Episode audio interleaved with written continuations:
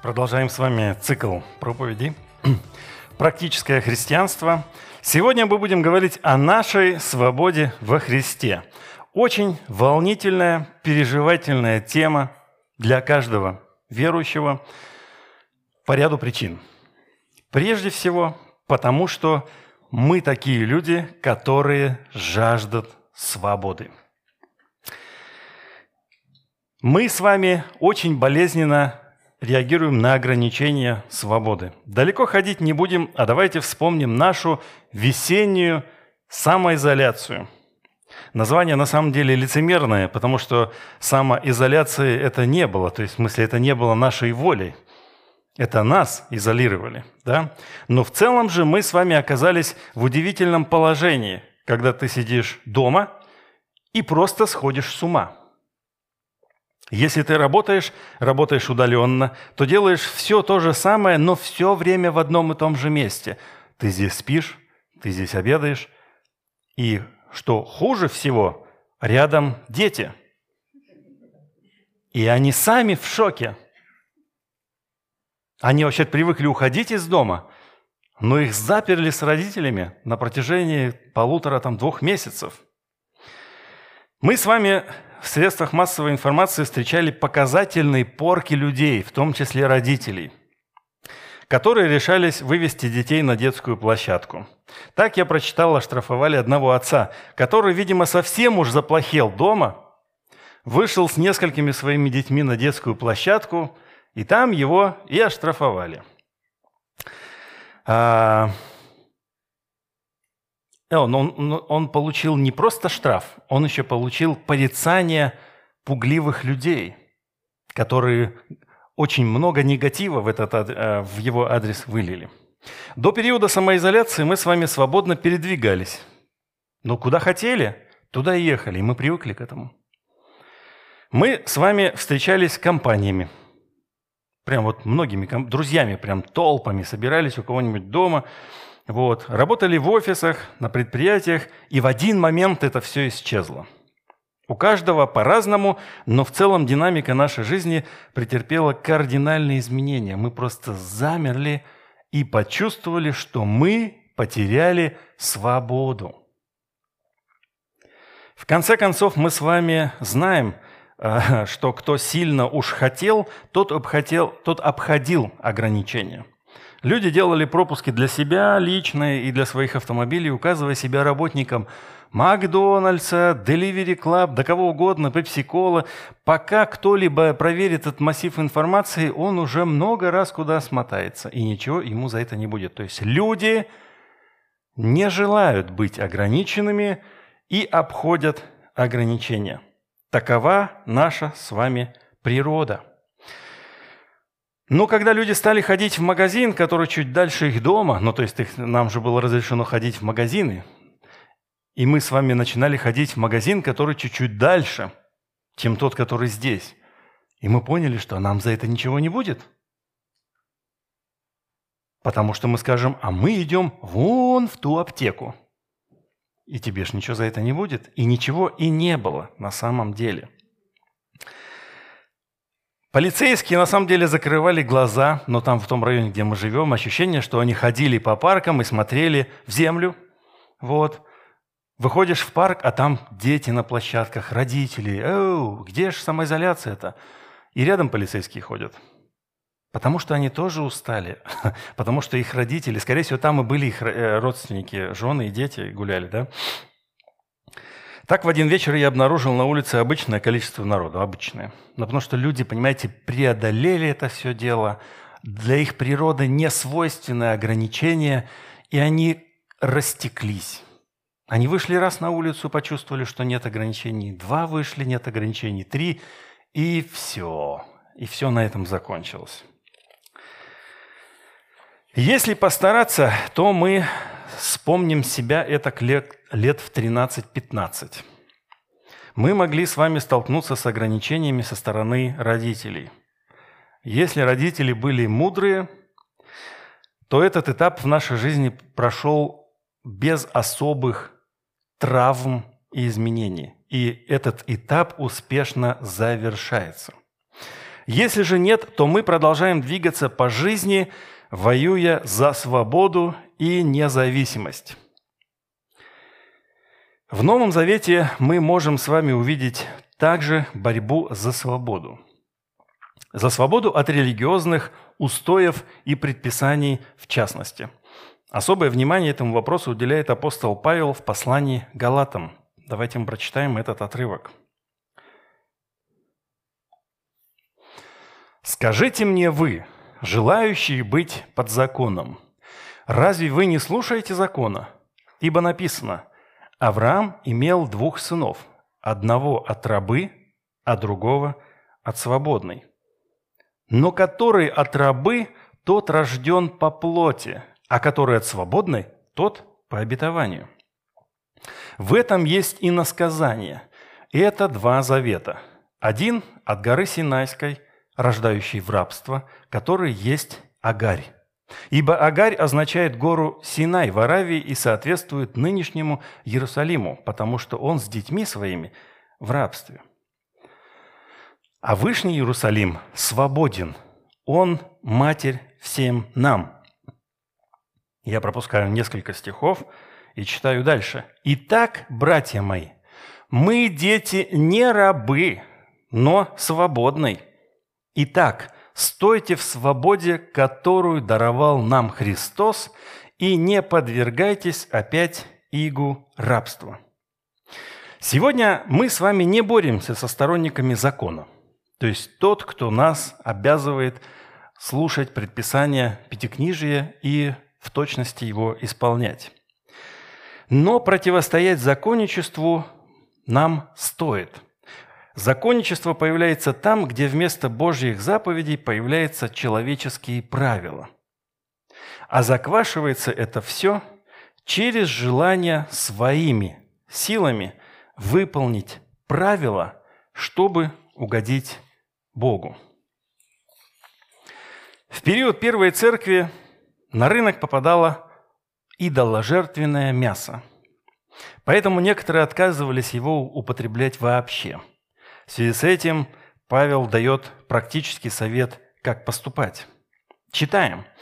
«Все, что продается на торгу, ешьте без всякого исследования для спокойствия совести, ибо Господня земля и что наполняет ее».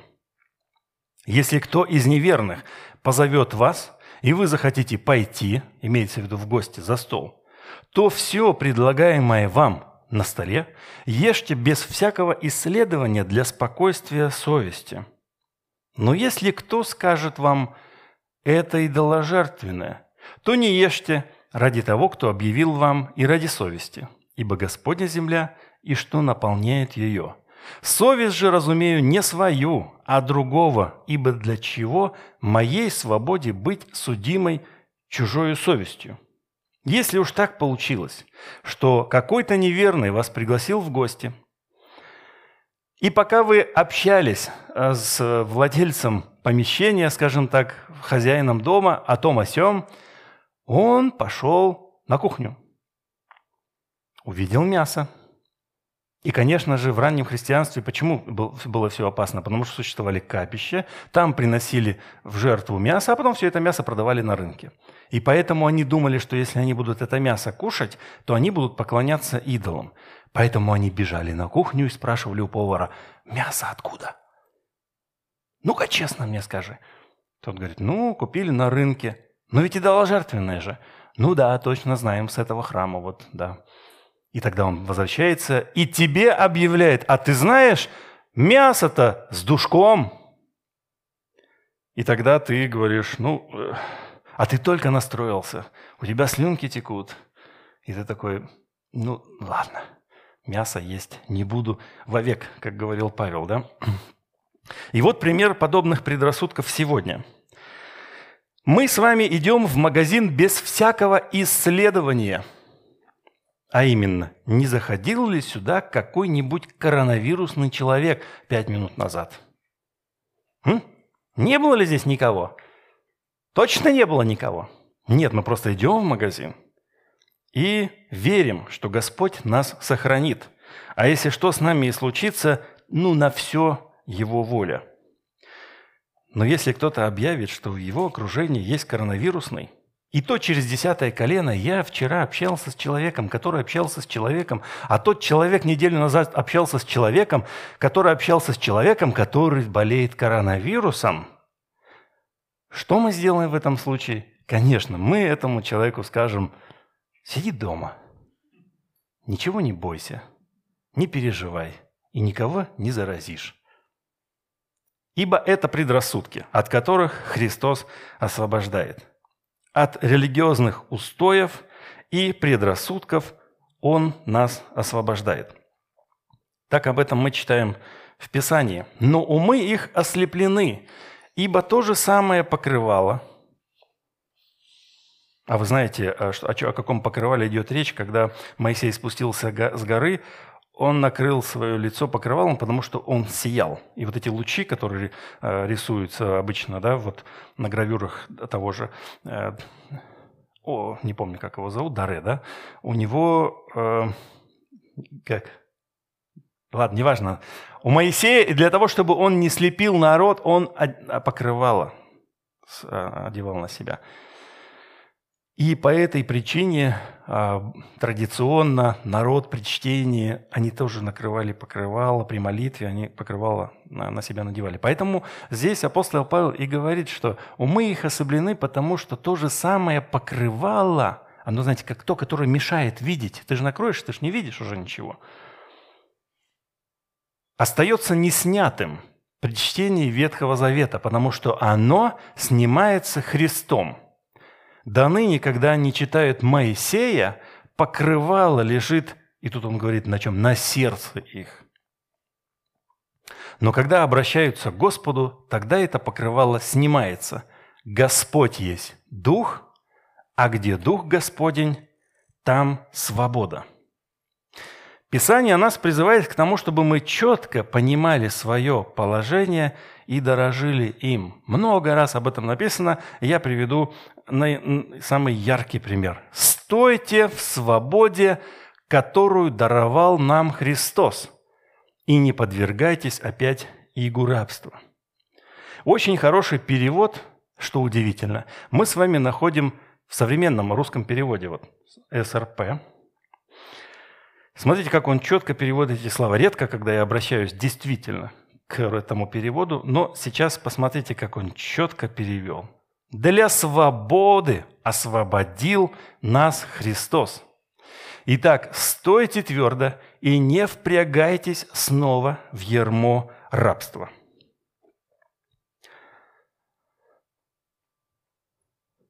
Незрелому человеку всегда хочется быть в отрыве.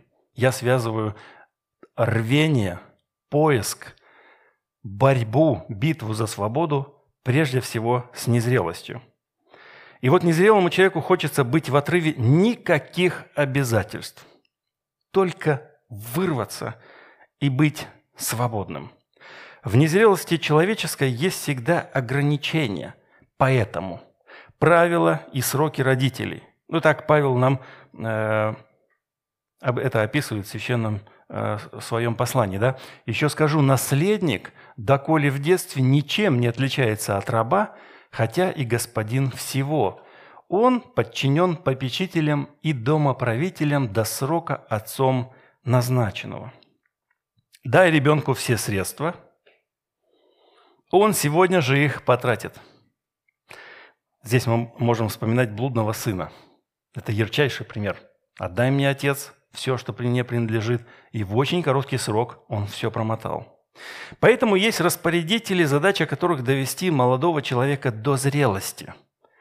Молодого парня, молодую девушку довести до зрелости, когда он или она начнут сами принимать правильные решения, когда он будет в состоянии держать себя в руках и сам себя ограничивать, потому что свобода, настоящая свобода, прежде всего в самоограничении. И мы об этом еще позже поговорим. В практическом выражении сегодня мы, родители, являемся теми, кто ведет детей к зрелости. Есть некий путь, который дети или наши младшие партнеры должны достичь. И наша задача состоит в том, чтобы они постепенно получали возможность управлять своей жизнью, своим временем, своими ресурсами, осмысливали себя и свое положение, чтобы они могли контролировать свое время в сети. В сети интернет, имею в виду. Есть тут люди, которые умеют контролировать свое время в сети интернет. Чудно. Никто руку не поднял. Чудно. Контролировать свое время в играх.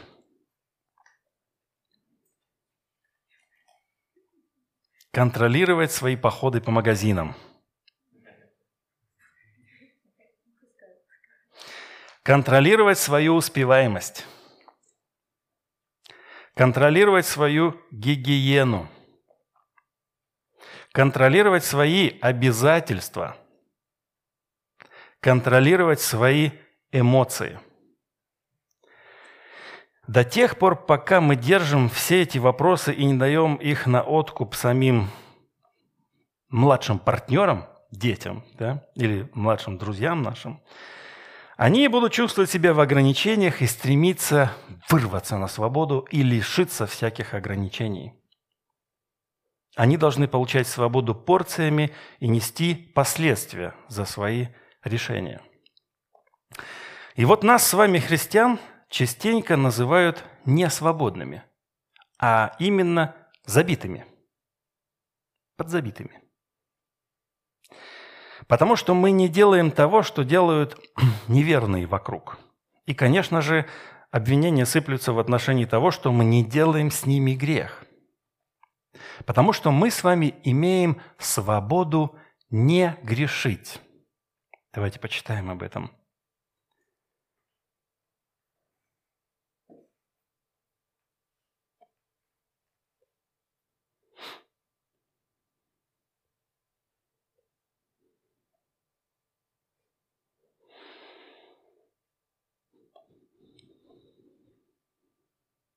Секунду.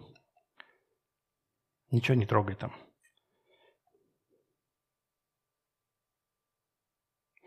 Иногда устройство отваливается. Подключи, пожалуйста. Ну, пока читаем. Итак, нет ныне никакого осуждения тем, которые во Христе Иисусе живут не по плоти, но по духу, потому что закон Духа жизни во Христе Иисусе освободил меня от закона греха и смерти.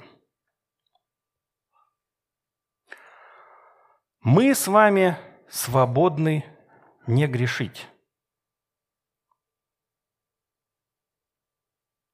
А у людей неверующих такой возможности нет.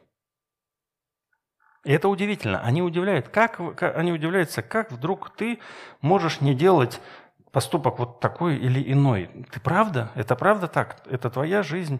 Ты говоришь, да, это так.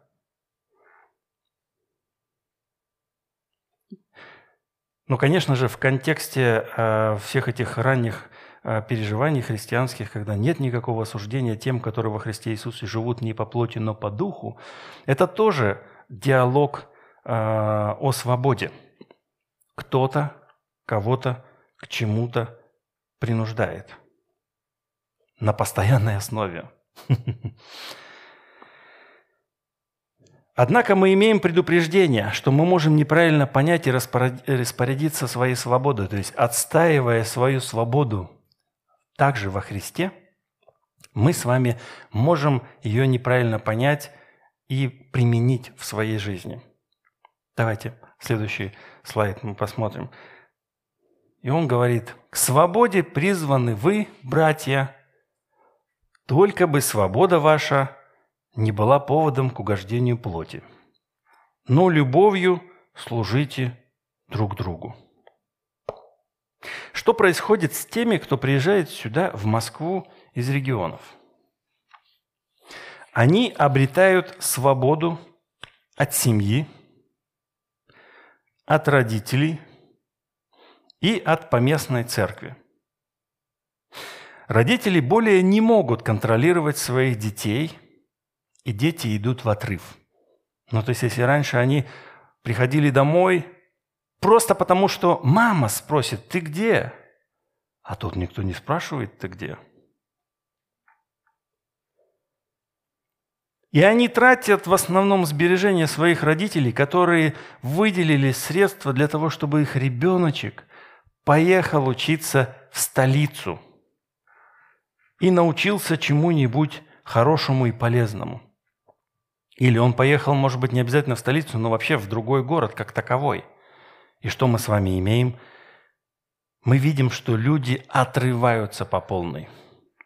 Они начинают прожигать свое время за тусовками, компьютерными играми, социальными сетями и сериалами.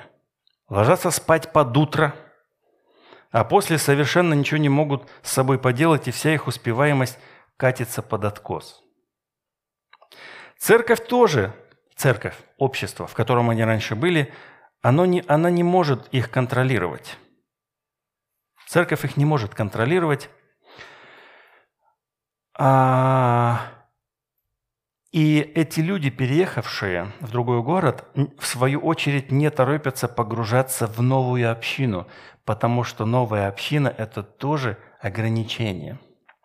Оказавшись на обочине – и поняв, что они свободны, они больше не хотят никаких обязательств, чтобы родители их не контролировали, друзья и общество, и тем более церковь.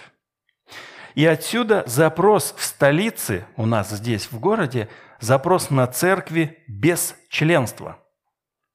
Почему?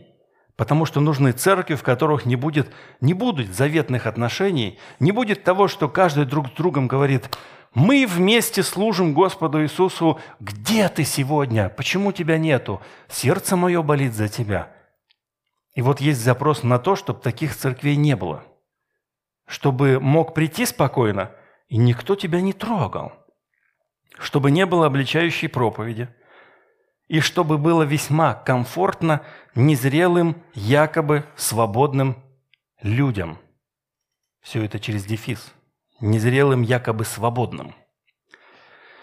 Какие признаки свободы мы можем увидеть у современных столичных христиан? У нас с вами. Свобода острых высказываний. Мы свободны? Такие словеса, крепко приправленные, сказал так сказал.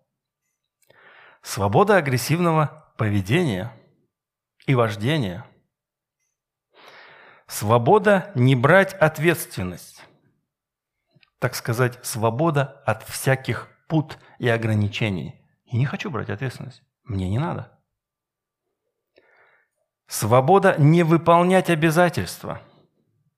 Взяться взялся. Я не обязан заканчивать. В чем проблема? Я свободен. Почему вы меня ограничиваете? Как хочу, так и живу. Свобода бесконечна смотреть фильмы и сериалы. Свобода обниматься, целоваться и заниматься сексом до брака. Тоже наша свобода, да, столичных христиан. Свобода от стабильных посещений богослужений. Свобода от заветных отношений с церковью – к свободе призваны вы, братья и сестры, только бы свобода ваша не была поводом к угождению плоти, но любовью служите друг другу. Хочу посмотреть на этот отрывок с упором на последние несколько слов. Следующий слайд. Любовью служите друг другу. Да, и вот это слово «любовью служите», вот это слово «служите», мы с вами о нем говорили буквально недавно, говорили, говоря о служении, вот этот отрывок. «Служите друг другу, каждый тем даром, какой получил». И вот слово, используемое здесь, «диаконунтес», от слова «диакония». Ну, э, отсюда и диакон это вообще, служители. То есть служите, и вот это прям мы так и понимаем, служение – диакония. Друг другу, каждый тем даром, какой получил. И в нашем э, сегодняшнем э, общении слово «служите», оно подразумевает э, положение человека, который готов предоставить свое время и силы для того, чтобы оказать услугу обществу или кому-то еще служить в церкви. Однако используемый здесь глагол в том отрывке, который мы с вами посмотрели, «служите любовью, служите друг другу», он не от слова «диакония», какой мы с вами только что читали, да? он от слова «дулос». Греческое слово «дулос», а это слово означает «раб». Следующий отрывок, слайд. И он используется несколько раз а, тем же апостолом Павлом. Давайте посмотрим, как он а, используется. Но тогда, не знав Бога, вы служили, и вот именно это слово здесь используется, богам, которые в существе не боги. Ныне же, познав Бога, или лучше, получив познание от Бога, для чего возвращаетесь опять к немощным и бедным вещественным началам и хотите еще снова поработить себя им? Дулейн. То же самое, тот же самый глагол от слова «раб». И здесь правильный перевод. Видите, почему вы хотите себя снова поработить?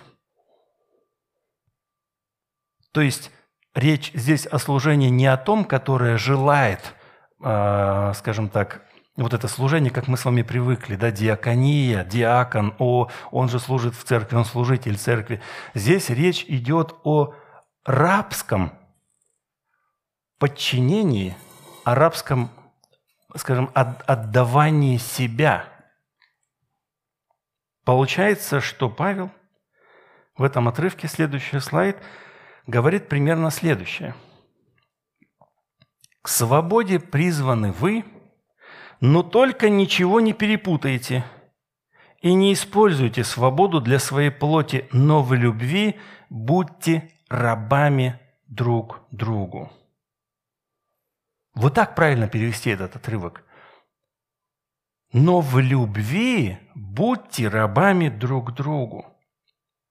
И здесь сразу же кто-то спросит, а где же здесь свобода? когда Он призывает нас любовью быть рабами друг другу. Более длинный отрывок при, привожу для иллюстрации нашей свободы вообще. Апостол Павел говорит в послании к римлянам, что мы, освобождаясь от рабства греха, становимся рабами праведности – Неужели вы не знаете, что кому вы отдаете себя в рабы для послушания, того вы и рабы? Кому повинуетесь или рабы греха к смерти, или послушания праведности? Благодарение Богу, что вы, быв прежде рабами греха, от сердца стали послушны тому образу учения, которому предали себя. Освободившись же от греха, вы стали рабами праведности. Мы не успеваем листать там, да? Что-то висит? Да?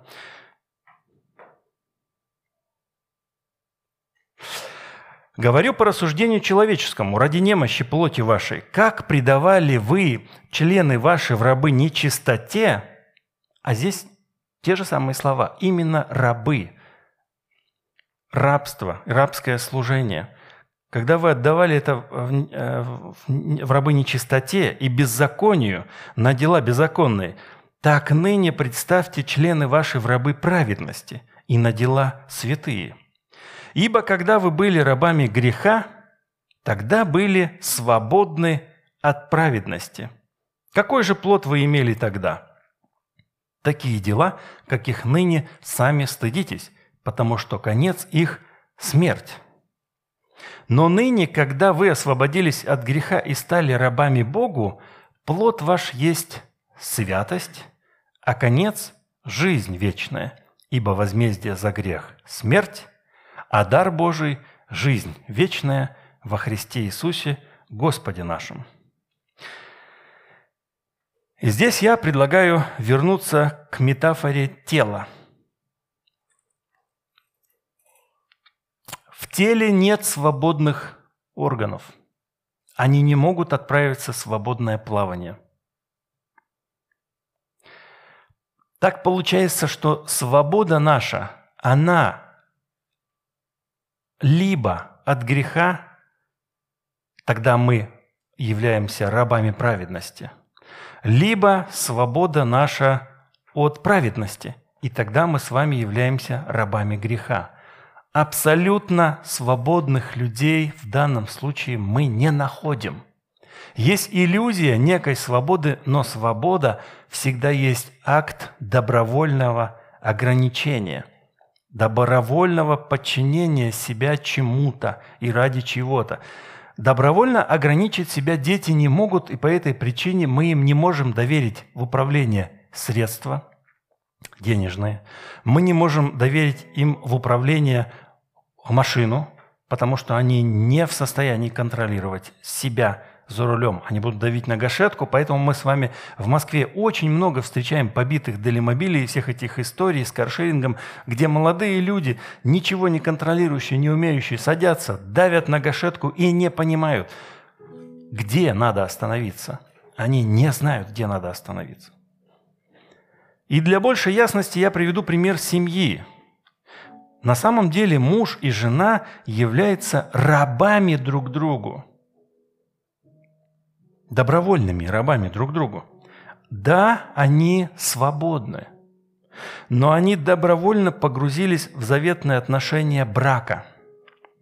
И только зрелые люди могут хранить узы брака.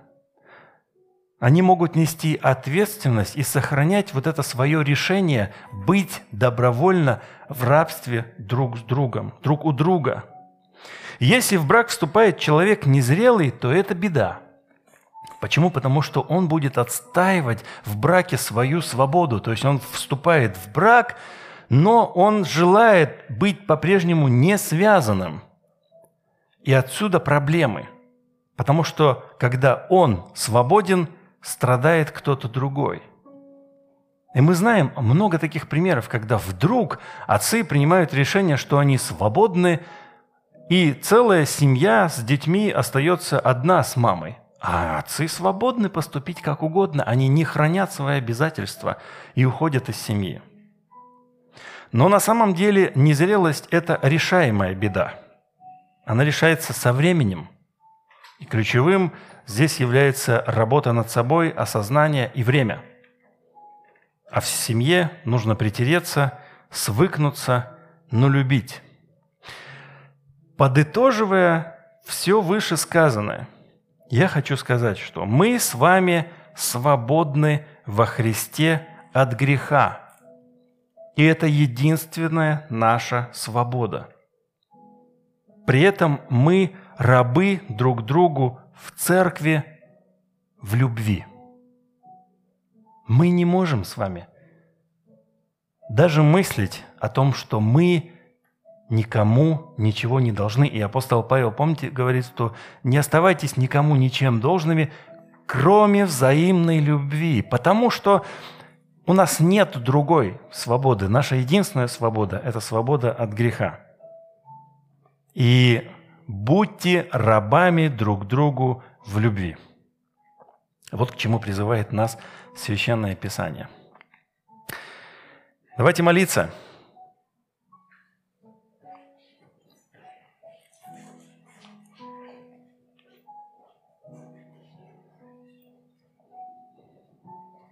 Вы можете в этой молитве, и особенно перед причастием, посмотреть на себя, и это, конечно, желательно, чтобы каждый из нас посмотрел на себя с точки зрения того, как правильно я понимаю свободу.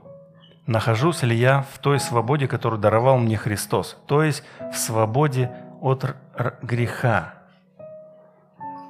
Если я нахожусь в этой свободе, то я в рабстве у своих братьев и сестер в церкви. Мы друг у друга в рабстве, в любви. Вот как это понимается. Отец Небесный, склоняемся пред величием Твоим. Много лет назад, когда еще и мы не появились, и когда еще ничего не было, э, предпосылок никаких, Ты явил свою любовь через крестную смерть Иисуса. Благодаря этому Ты явил любовь свою к нам, к падшему миру, к падшему обществу. тем, кто с момента грехопадения был в рабстве. В рабстве этого искаженного понимания свободы, искаженного понимания реальности, искаженного понимания тебя как первоисточника всех благ. И Иисус вернул всех нас к истокам, к общению с Тобою. Теперь мы можем иметь общение с Тобой, Господь, тесное общение с Тобой и слышать Слово Твое, чтобы Дух Святой говорил к нам. Когда мы читаем Священное Писание, когда мы слушаем Слово Твое, когда мы поем, Дух Святой говорит к нам и обличает нас. А сегодня Дух Святой обличает нас в нашей неправильной свободе, которой мы иногда тянем руки свои. Нам хочется освободиться и развязаться, кажется, для свободы, но это обман. Прости нас, Господь, помилуй. Помоги оставаться всегда верными Тебе. Оставаться Твоими рабами, рабами праведности и рабами друг друга в любви – в церкви. Во имя Иисуса молюсь.